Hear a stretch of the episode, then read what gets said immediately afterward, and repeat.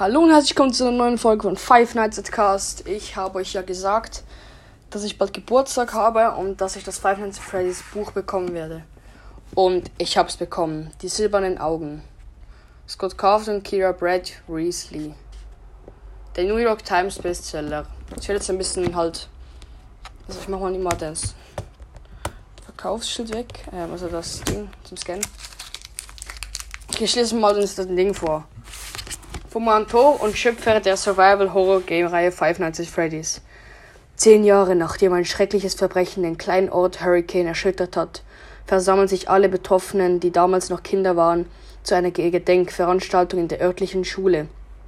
Aus reiner Neugier begeben sie sich nachts an den Tatort eines ein Restaurant, dessen Attraktion überlebensgroße animatronische Figuren waren.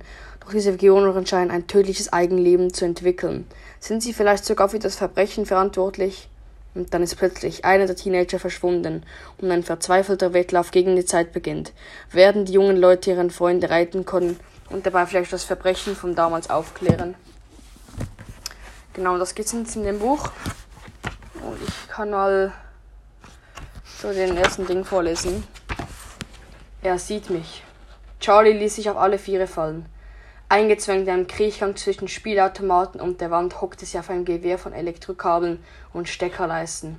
Sie saß in der Falle. Der einzige Weg hinaus führte an dem Ding vorbei und sie war nicht schnell genug, um das zu schaffen. Durch einen Spalt zwischen den Automaten sah sie ihn auf und abstachsen. Sie hatte kaum genug Platz, um sich überhaupt zu bewegen, aber sie versuchte rückwärts zu kriechen. Ihr Fuß blieb an einem Kabel hängen. Sie hielt inne, um ihn vorsichtig zu befreien. Sie hörte, wie Metall gegen Metall schepperte. Dann kippte die am weitesten von ihr entfernte Konsole gegen die Wand. Wieder schlug er gegen den Automaten, wobei der Bildschirm zersplitterte.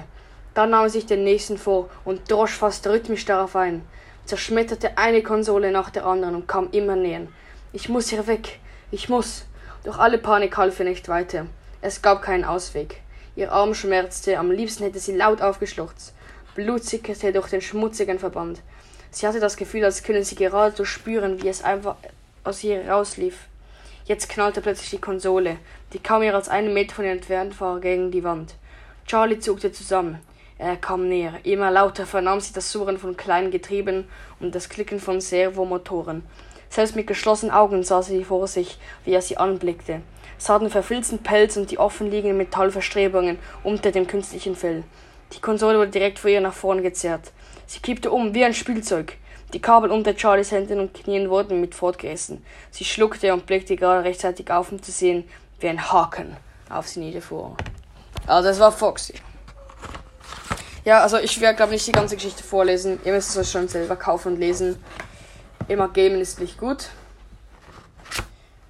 Genau. Ähm, wie viele Seiten sind überhaupt? Ich kann mal schauen. Es sind 378 Seiten. Genau. Ich kann noch was über die Autoren sagen. Scott Carden ist der Autor der erfolgreichen Gameserie Five Nights at Freddy's. Und obwohl er als Spielentwickler arbeitet, ist er im Herzen vor allem ein Geschichtenerzähler. Seinen Alumschluss hat er an der Kunsthochschule von Houston gemacht und er lebt mit seiner Frau und fünf Söhnen in Texas. Kira Brad Reesley, die, äh, die Autorin, schreibt Geschichten, sie einen Stift halten kann und beabsichtigt auch in kleinerer Weise damit aufzuhören. Sie ist die Autorin von sieben Stücken für das Jugendtheater von Central New York, die Media Unit, und hat mit Kevin Anderson und Associates mehrere Bücher entwickelt. Sie hat an der Cornell University studiert und lebt in Brooklyn, New York. Genau. Das ist das Buch, kauft es euch auch. Ähm, wenn ich es durchgelesen habe, dann erzähle ich euch davon. Genau, und ich habe noch so einen FNAF-Poster bekommen. Also Leute, bis zum nächsten Mal.